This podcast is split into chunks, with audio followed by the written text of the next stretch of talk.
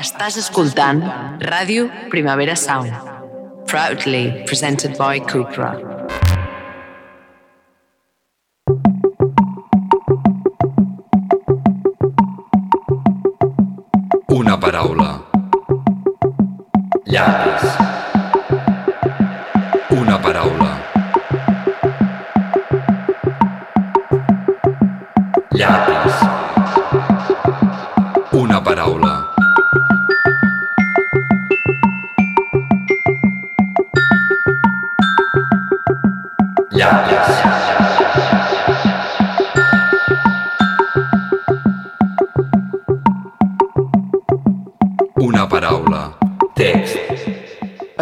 En Julian em prendrà tots els arxius.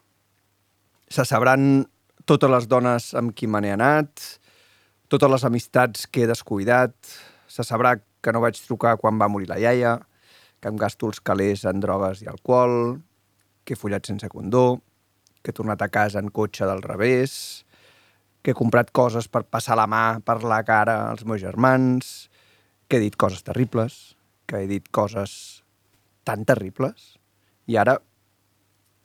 Ara tot se sabrà. Ara tot se sabrà. En Julian em prendrà tots els arxius. Se sabrà que he explicat acudits per fer callar la gent, que em molesten persones a qui estimo, que dormo fins a les dues i després no foto brot, que em passo el dia al llit i després dic el contrari, que m'obsessionen els cabells grisos, que sé exactament el que vol sentir la gent, que m'emborratxo de tensió immerescuda, que he dit coses terribles, he dit coses tan terribles, i ara, ara tot se sabrà. Ara tot se sabrà. Vaig arribar a casa a les 7 del matí, a les 7 del matí, a les 7 del matí. Vaig arribar a casa a les 7 del matí i li vaig dir, amor, ara sí que sucumbiré vaig dir alguna tonteria com ara estic tip de córrer, estic tip de córrer, estic tip de córrer. Mira, per què no ens hi posem i fem una criatura? Oi que jo seria un marit ideal?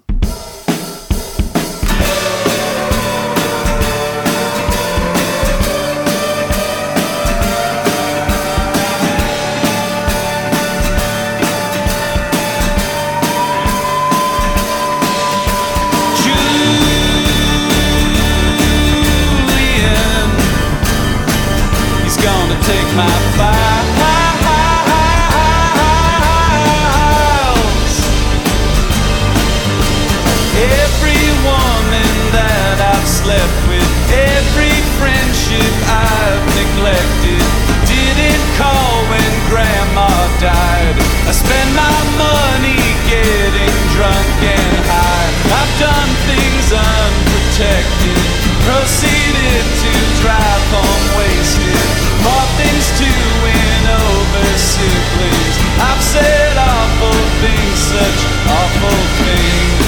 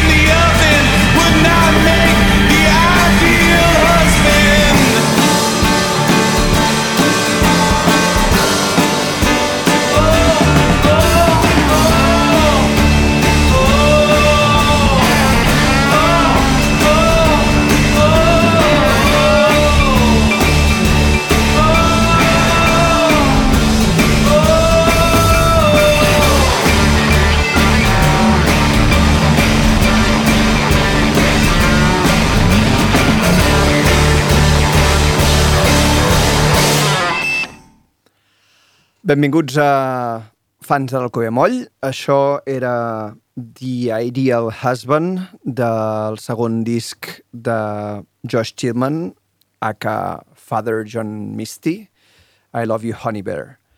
Uh, aquesta cançó, quan la vaig sentir per primer cop, uh, com sol passar, vaig entendre moltes coses malament.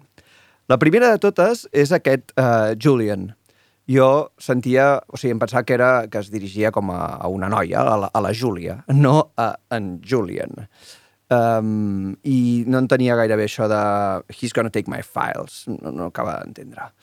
I després, el que més em molava de la cançó era la penúltima frase, que, es diu, que diu Let's put a baby in the oven. Em semblava com super punky, no? Com que tota la cançó és com molt punky, em quadrava molt que arribés i, i li digués a la seva nòvia uh, per què no posem un bebè al forn i, i oi que seria el marit ideal o, o el pare ideal?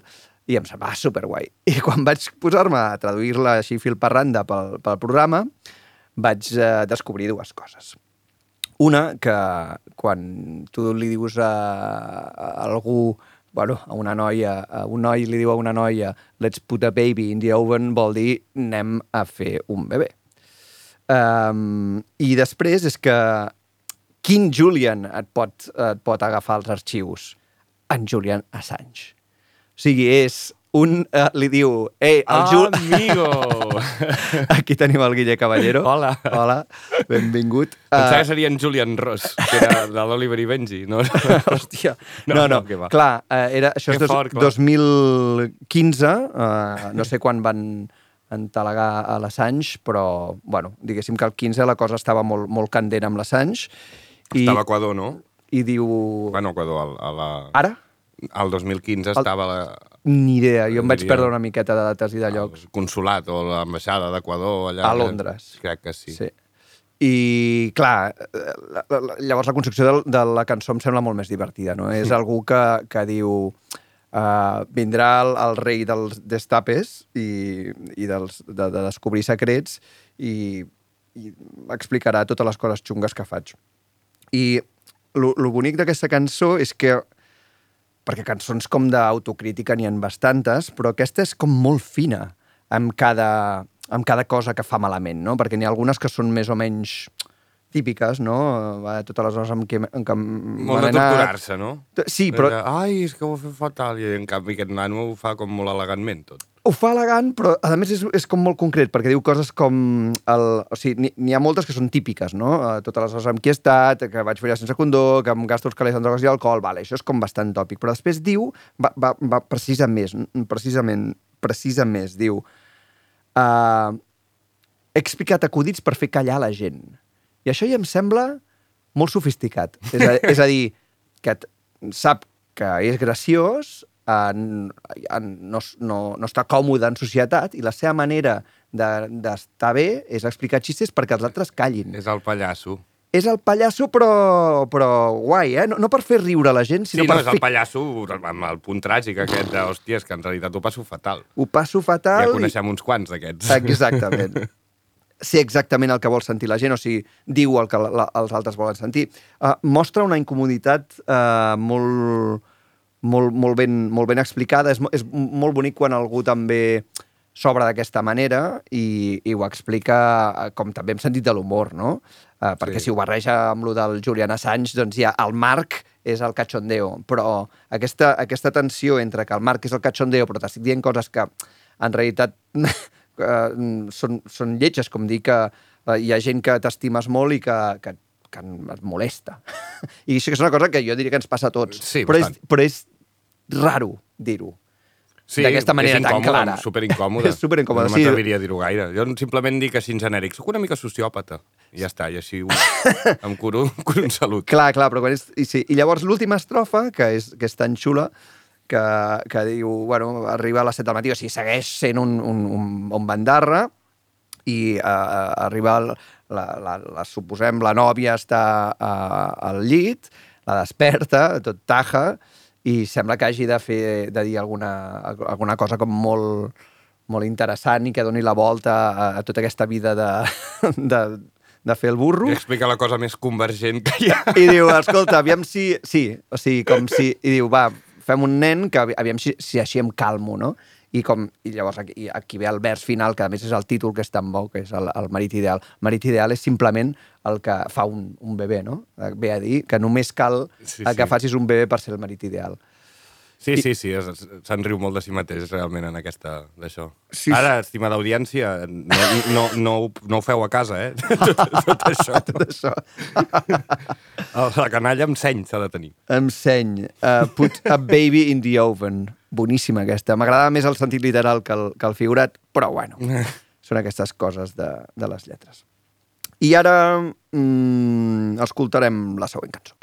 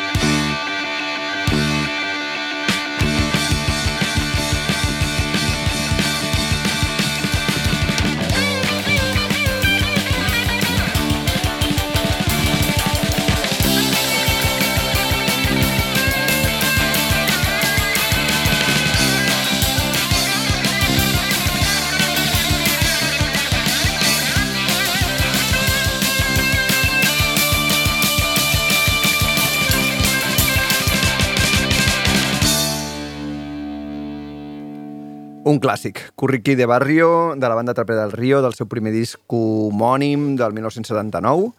Uh, la banda de Cornellà, el punk mm, d'aquí i una lletra espectacular. Per què és espectacular aquesta lletra? Uh, començant pel títol, uh, Curriqui de Barrio. Curriqui de Barrio Uh, I la primera, les, les primera, els primers versos diu Soy un tío molante, soy un menda canero aunque alguna vez me echen el guante y me lleven pa'l talego. Això està ple d'argot. Bàsicament està ple de calor, perquè menda, canelo, curriqui, talego, tot, tot és uh, gitano, argot, argot gitano castellà o català, diguéssim, de la, de la zona. Uh, això, sense, sense haver-ho de dir, o sigui, abans de dir el, el de barrio, eh, ja diu aquests cinc versos amb els que es defineix, i per tant ja sabem que és de barrio per l'argot. És a dir, per només pel vocabulari que fa servir ja, ja sabem d'on és. O sigui que fa aquest recurs literari tan guapo que en comptes de eh, ell adjectivar-se per la manera en què parla, doncs ja veiem com és. Com en, Eh, com en Jordi Évole. Eh, és, igu- és de Cornellà, no? També, és curriqui de barri. Sí, igual. Sempre està dient el barri, perquè jo soy de barri, Ah, perquè no sé què, no sé quantos. ah, Aquest o sigui- necessita o sigui- explicar-se. O, sigui, o sigui, exactament el contrari. Sí, sí. Molt bé, molt bé. És Per que això no, ho no, deia. No, no, és que no, no, no el tinc gaire apamat. Sort per Exacte, tu. Exactament. Doncs ells comencen dient totes aquestes frases que molta gent, si no sabia que, vol, que volia dir uh, Menda Canelo i Talego, doncs havien flipar l'any 79 i els altres havien dit, hòsties, dels nostres. Llavors diu, uh, soy curque de barrio, soy amigo del obrero, soy enemigo del sistema y le pienso pegar fuego. Aquí mola molt perquè ara estem com molt, molt avasats a aquesta espècie de dinàmica d'empoderament i de uh, destituir uh, i, i fer la guerra des de dins i no sé quantos, i en canvi ells ho tenien tan clar com, com Public Enemy quan deien Fight the Power, uh, i diu enemigo del sistema y le pienso pegar fuego. Es a dir, voy a quemar la alta alcurnia, les voy a robar su dinero para comprar más gasolina y seguir pegando fuego. O sigui, no, le, no les voy a robar su dinero uh, per anar-me'n a viure a casa seva. Sí, sí, no vull- no ser vull ric, emular la No vull ser seva- ric com ells, no vull viure a la seva torre. Vull robar-los els diners i cremar-ho tot. Y diu, les voy a robar sus coches, les voy a robar sus alhajas, con los coches me haré calderilla y haré trizas sus alhajas. O sigui, destruiré el poder. I ho diu també amb... amb, amb i, aquí aquesta és l'última estrofa i mola molt perquè amb, amb la primera estem com amb, amb molt d'argot de barri, però després eh, mola molt la, la barreja de, de registres perquè llavors comença a dir alcúrnia i alhajas. Alhajas. I, i, Sí, sí. i, i, o sigui, ho fica allà perquè també sap dir, saben dir aquestes coses, perquè saben perfectament Com en Jordi Évole. que, que saben perfectament qui, qui no són i com són els que, els que no són com ells i com els- se'ls volen carregar. I a mi aquesta idea de eh, robar su dinero para comprar más gasolina y seguir pegando fuego, o sigui, com la revolució contínua, està explicat aquí d'una manera com super senzilla però guapíssima. I, i el, i el, i el a- haré calderilla con sus, co con sus coches y haré trizas sus alhajas. Hòstia, això és alta poesia.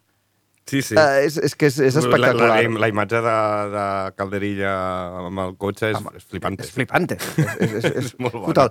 O sigui, són, són res, són quatre estrofes i et, et defineix el personatge, et, et defineix com la, la lluita de classes, amb els vocabularis, amb, amb, les, amb les accions, com, com s'encadenen les unes a les altres, que sembla una cosa senzillíssima, i és senzilla, però, però és... Hòstia, és molt personal, és, està... És boníssima, tio. Està molt ben escrita. I em semblava un exemple collonut de, de lletra de punk eh, reivindicativa i borroca i, i, i canyera i Amb el destructiva. puntillo heavy que també tenien la trapera, que a mi sempre m'ha flipat, que és com punk, però alhora... Ah, clar, clar, però això el nivell musical, que aquí no en parlem. Llavors... Home, llavors... Un nivell altíssim, el bateria sembla de jazz. Sí, sí, però com que Sí. només parlem de lletres en aquest programa... És veritat, és veritat. És veritat. No, no, la, la lletra flipante. flipante. No, i, i el, o sigui que amb una lletra que, que en teoria el, el gènere sempre es parla de que les lletres de, del punk, i és veritat perquè n'hi ha moltes que són molt així, són, amb, tenen poca gràcia, poc vocabulari, són molt garrules, no? I aquesta és molt canyera i molt directa i també té molta força i també és una mica garrula, però és, en realitat, si te la mires bé, com hem fet una miqueta ara, hosti, Sí, té, sí. té molt de suc. Fes-la tu, és aquest rotllo. Està molt, sí, fes-la tu, intenta fer-la tu, està molt ben construïda i, i l'energia la, la, transmeten, la transmeten de puta mare. O sigui que visca, visca la banda trapera, Un que, aplaudiment per la trapera. que són els reis. Toquen a Ullacón aviat, si els voleu veure. Estan en su gira de despedida. Aviam. Definitivament. Sí. Aviam si és així. Sí, home. I bueno, Guille, aviam, escolta, aquí eh, què, què ens has portat? Uh, vo, un segon, vols parlar de la cançó o vols que la sentim primer? Uh, les posarem en l'ordre que et vaig Sí. enviar? Doncs escoltem-la primer. Molt bé. Sí.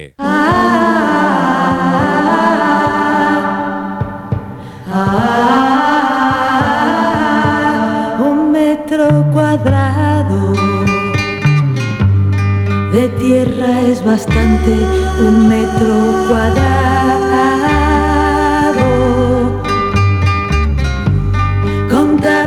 de piedra. Todo el rodeado todo el rodeado.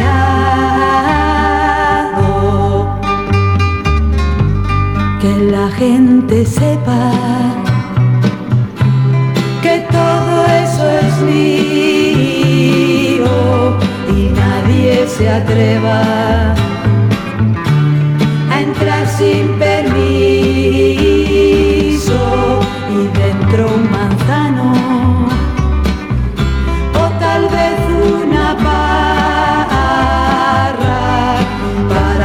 refugiarme en su sombra en verano con una guitarra, pues no cabe un piano.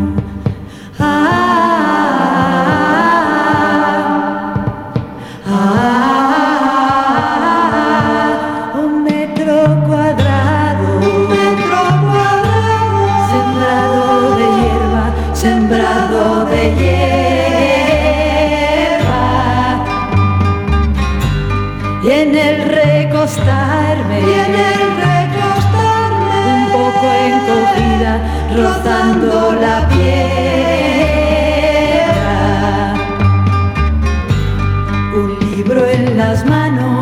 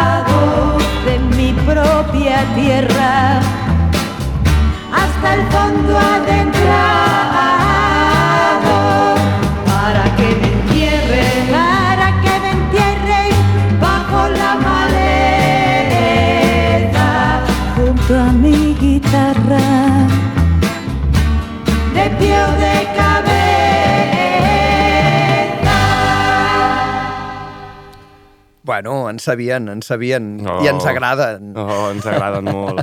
Plural majestàtic, o el que sigui de plural, però sí, sí, ens, ens agrada moltíssim. Són les Vainica Doble i la cançó és un metro quadrado, que de fet és del seu primer single, que van treure amb la Bruja, em sembla. Sí, és la, primer, la primera cançó que van Sí, publicar. sí, van començar així. Toma. Jo havia llegit en el seu moment, algú deia, com ho deien? És com si els Beatles haguessin començat amb Strawberry Fields Forever, Hòstia. en comptes d'amb Love Me Do. Hòstia. També és veritat que sense que haguessin fet Love Me Do no hauria existit el Strawberry Fields i després Sí, això. això, exacte. Però, però vaja, que, que sí, que és un començament. Aviam, Vainica Doble, per qui no les conegui, eren dues noies eh, molt amigues que es van conèixer a la uni, em sembla. La Glòria Van Aersen, em sembla, i la Carmen Santonja que una era de Sevilla i l'altra de no sé on, es van conèixer a Madrid, tal, i van dir, vinga, anem a fer cançons. I van començar composant pels de més, per gent i, i per pel·lis, i, i de cop van treure el seu primer single, que era aquest, que era doncs, La Bruja, que és un altre temazo, i, i, i Un metro quadrado, que era la cara B, que per mi és, mira que tenen cançons bones, però moltíssimes, però per mi és la, és, és la cançó. És, ho sintetitza tot. Tot el que, el que és vainica doble, per mi almenys, eh, ho sintetitza aquesta cançó. No sé què més podem dir. A mi, a, a, a, mi em sorprèn, em sorprèn lo de lo de com mi, mi metro quadrado. O sigui, són tan hippies i és tot tan bonic i els ocellets i tal, que, que la cosa de la, cosa de la, Sí, la cosa de que no, cap- capitalista... Que no de- quiero que entren, o sea, que la gente sepa que todo eso es mío y nadie se atreva a entrar Sí, sin sí. permiso i, i penso, hòstia, amb, amb lo bonic que ho estàs dient tot, no, no de acabo fet, se'ls van, es, van, es, van, es van guanyar les enemistats de la, dels progres i les progres de l'època i, Sí, per- i per a això. l'hora de la censura, no amb aquesta cançó en concret, però amb diverses altres, perquè doncs, fent quatre estirabots i no sé quants mortals amb pont, ai, verticals pont i no sé quantos, la censura trobava referències balades a Franco i tot d'històries. I és com no posaven d'acord a ningú i això és potser el que fa que molin encara més perquè eren com una cèl·lula que d'aquí crec que per això la lletra d'un metro quadrado sintetitza moltíssim el que són, com una mena de... Una cosa irreductible. irreductible i, i aïllada o, o, Ja. o autònoma. Eh, Autònoma és una bona sí, paraula. per mi el metro quadrado, aquest al que es refereix, és, és a dir, Un no, lloc no som propi, susceptibles un lloc de ser dues propi. persones filocapitalistes, però, però sí que crec que, en, exacte, aquest lloc, Un lloc propi. propi, Hi ha, hi ha un alguna cosa que és de la teva propietat i per mi és la imaginació, en Clar, realitat. clar. Si, I si tu mires així, és, és superbonic. En plan... És molt imaginativa la lletra, és Jo, molt jo crec que va, onírica, va també. més per aquí, no? Com un, un Sí. espai propi uh, per imaginar i que, que ni, ningú, ningú s'hi atreveixi a, a, A- a, ficar-s'hi, exacte, perquè és, és el lloc on jo puc ser lliure, no? Exacte. Clar, no, no, és un lloc, no és un lloc físic real, no està, no està parlant d'un hort que vol que no li vinguin és a robar una els metàfora tomàquets. sencera, sí, sí. Exacte. És i una metàfora i utilitza tot de- d'elements, doncs, això, costumistes, en el sentit de coses que pertanyen a eh, que solen formar part de, de la teva casa o del teu terreno i, i, i, els, i els posa. I a més l'acaba, doncs, acaba dient el para que me entierren, eh, bajo la maleza, eh, tal, i de pie o de cabeza, que m'encanta aquesta rima, i és, és guai perquè alhora ho converteix doncs, com en una narració, perquè cronològica en aquest sentit. Acaba la cançó i acaba també la seva vida, explicant el que serà el final de la seva vida en el seu metro quadrado. En plan, jo estaré aquí sempre i que no entri ningú.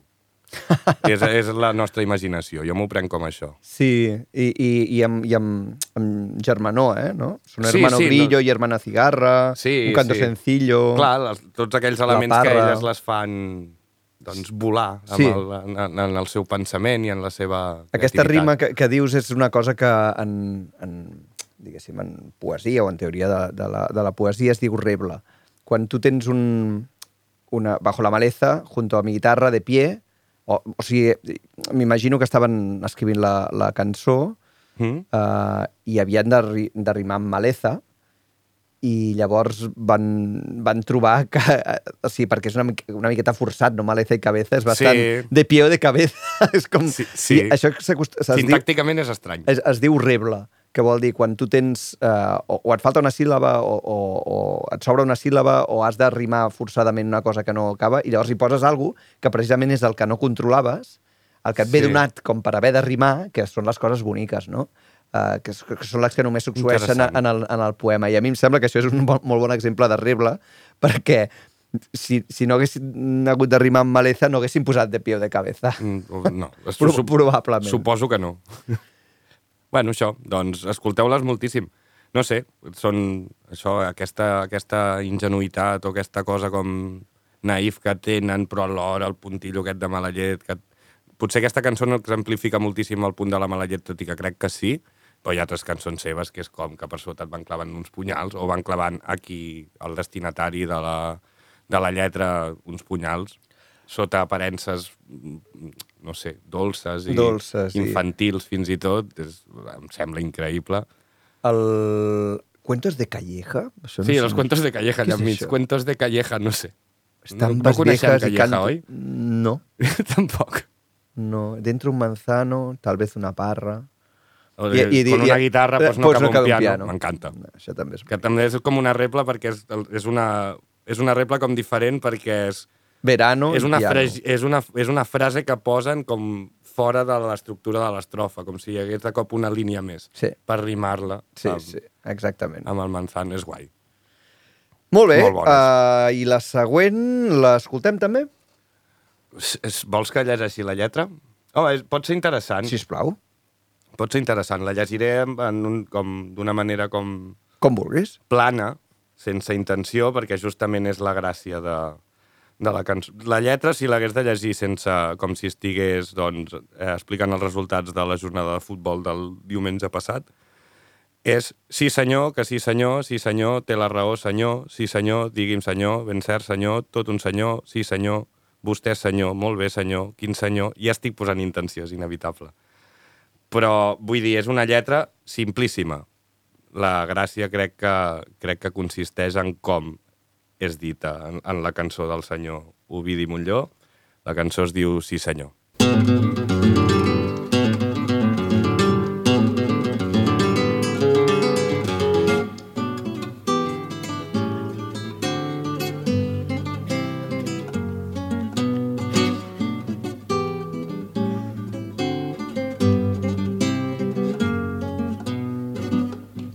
Senyor, que sí, senyor.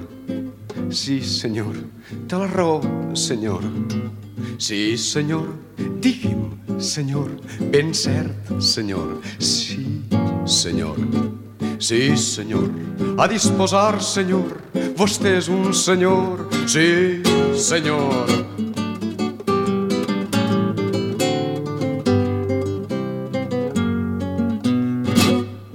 Senyor, manem, senyor, a les ordres, senyor, ja ho sap, senyor. Sí, senyor, res sí, senyor, recontra sí, senyor. Senyor, no es preocupa el senyor, no em fa mal el senyor. Endavant, senyor, sí, senyor.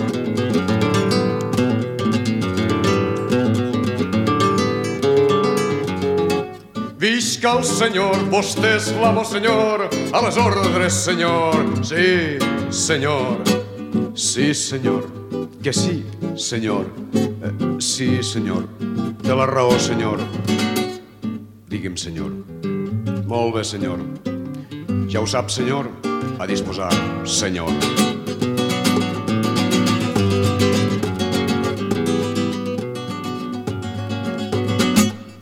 Sí, senyor. Manem, senyor. Sí, senyor. Que sí, senyor. Sí, senyor. Re sí, senyor. Recontra sí, senyor. Senyor, no es preocupa el senyor, no em fa mal el senyor. Endavant, senyor, sí, senyor.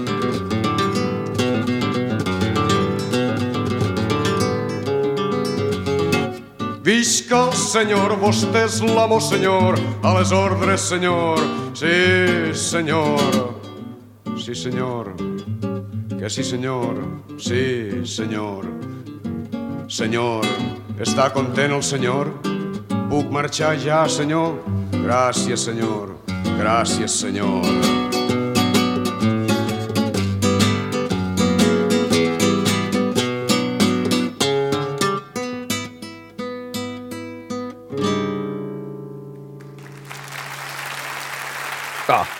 Ah. Ovidi, sempre Ovidi. Va.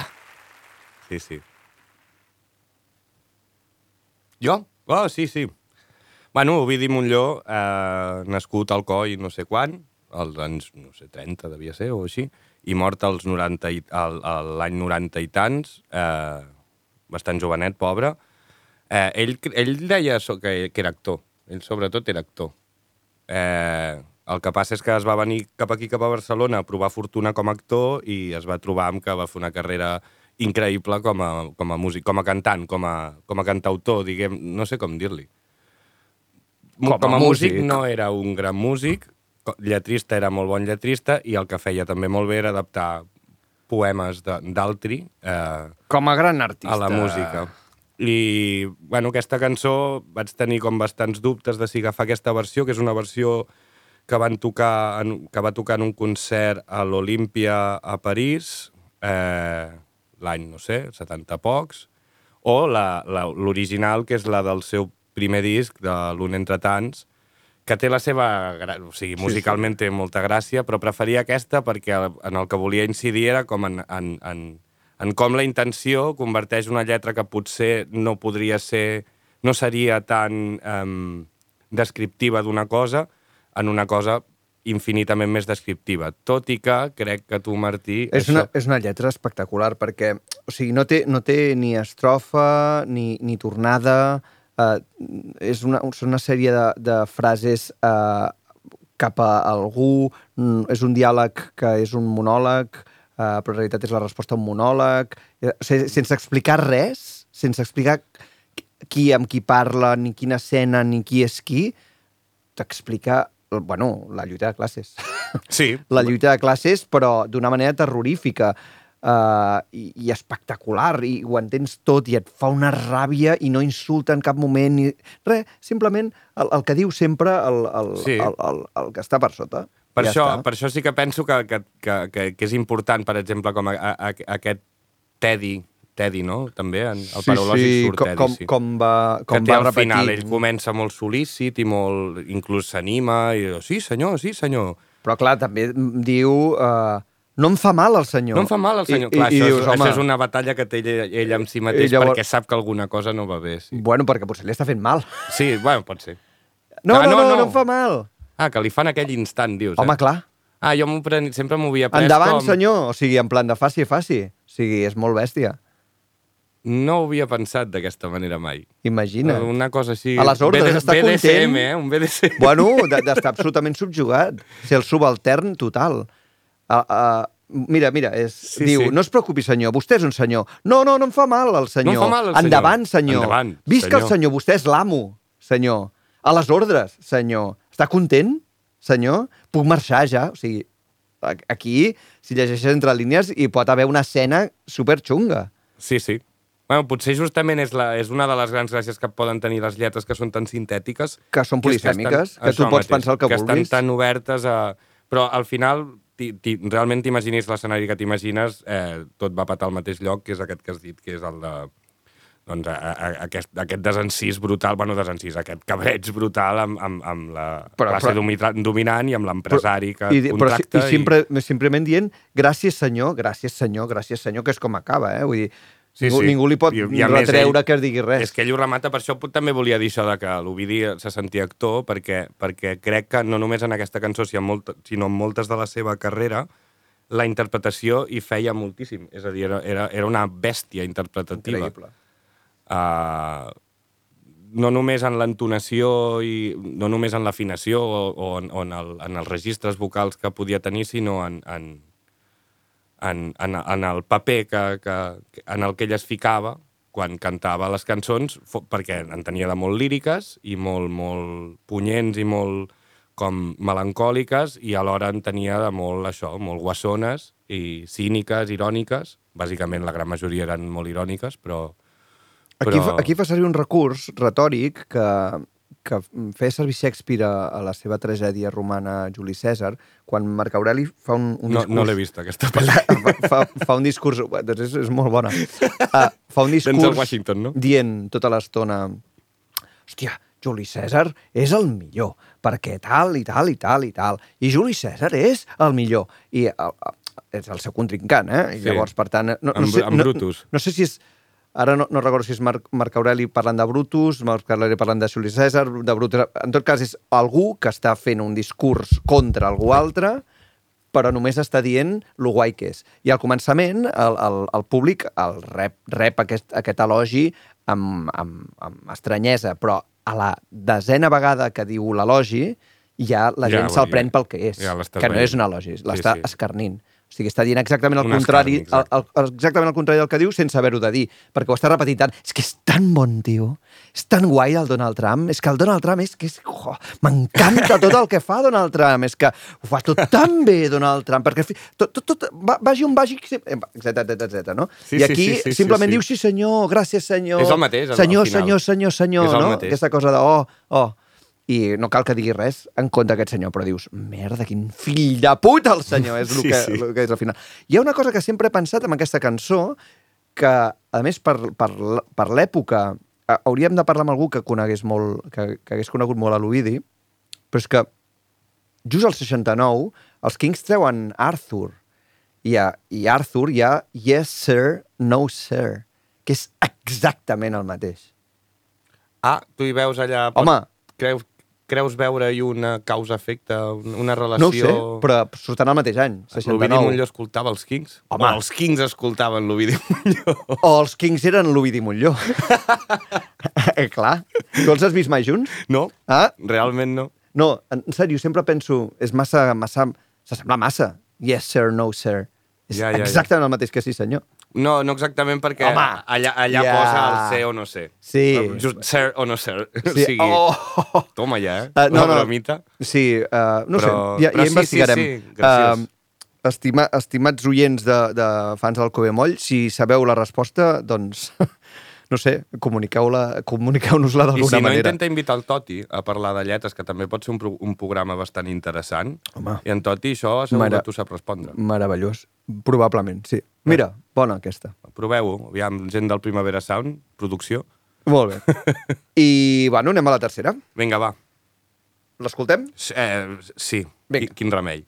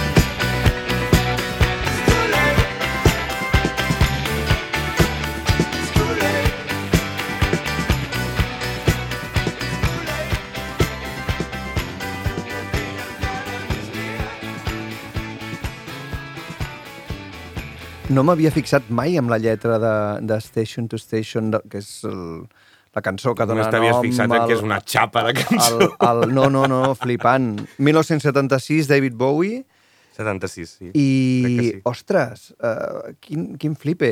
Uh, Explica'ns coses, Guille.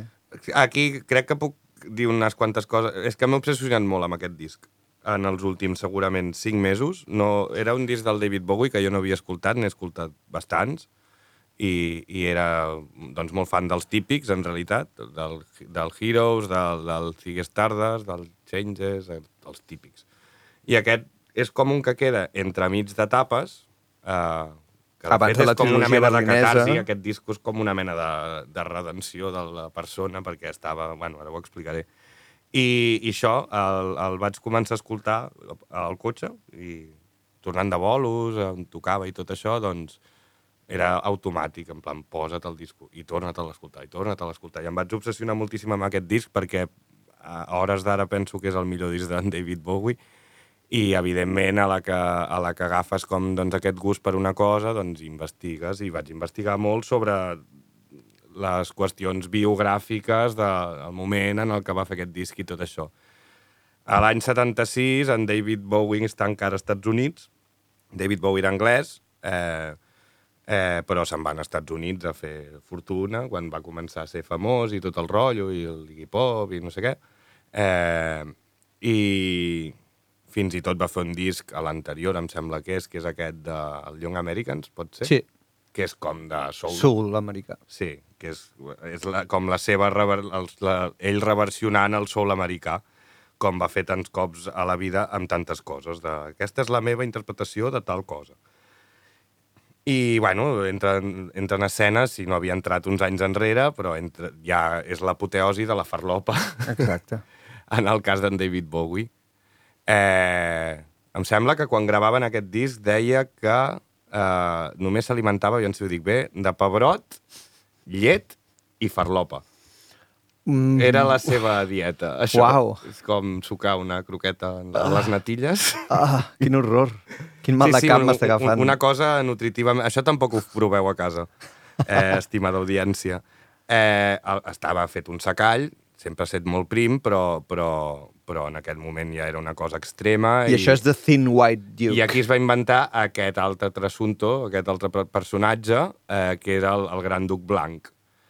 Eh, alhora, en David Bowie sempre havia tingut com una fascinació bastant grossa, això es pot veure en lletres d'abans també, eh, per l'ocultisme i per, la, per, també per, la, per Lovecraft, per Aleister Crowley i aquest tipus de coses.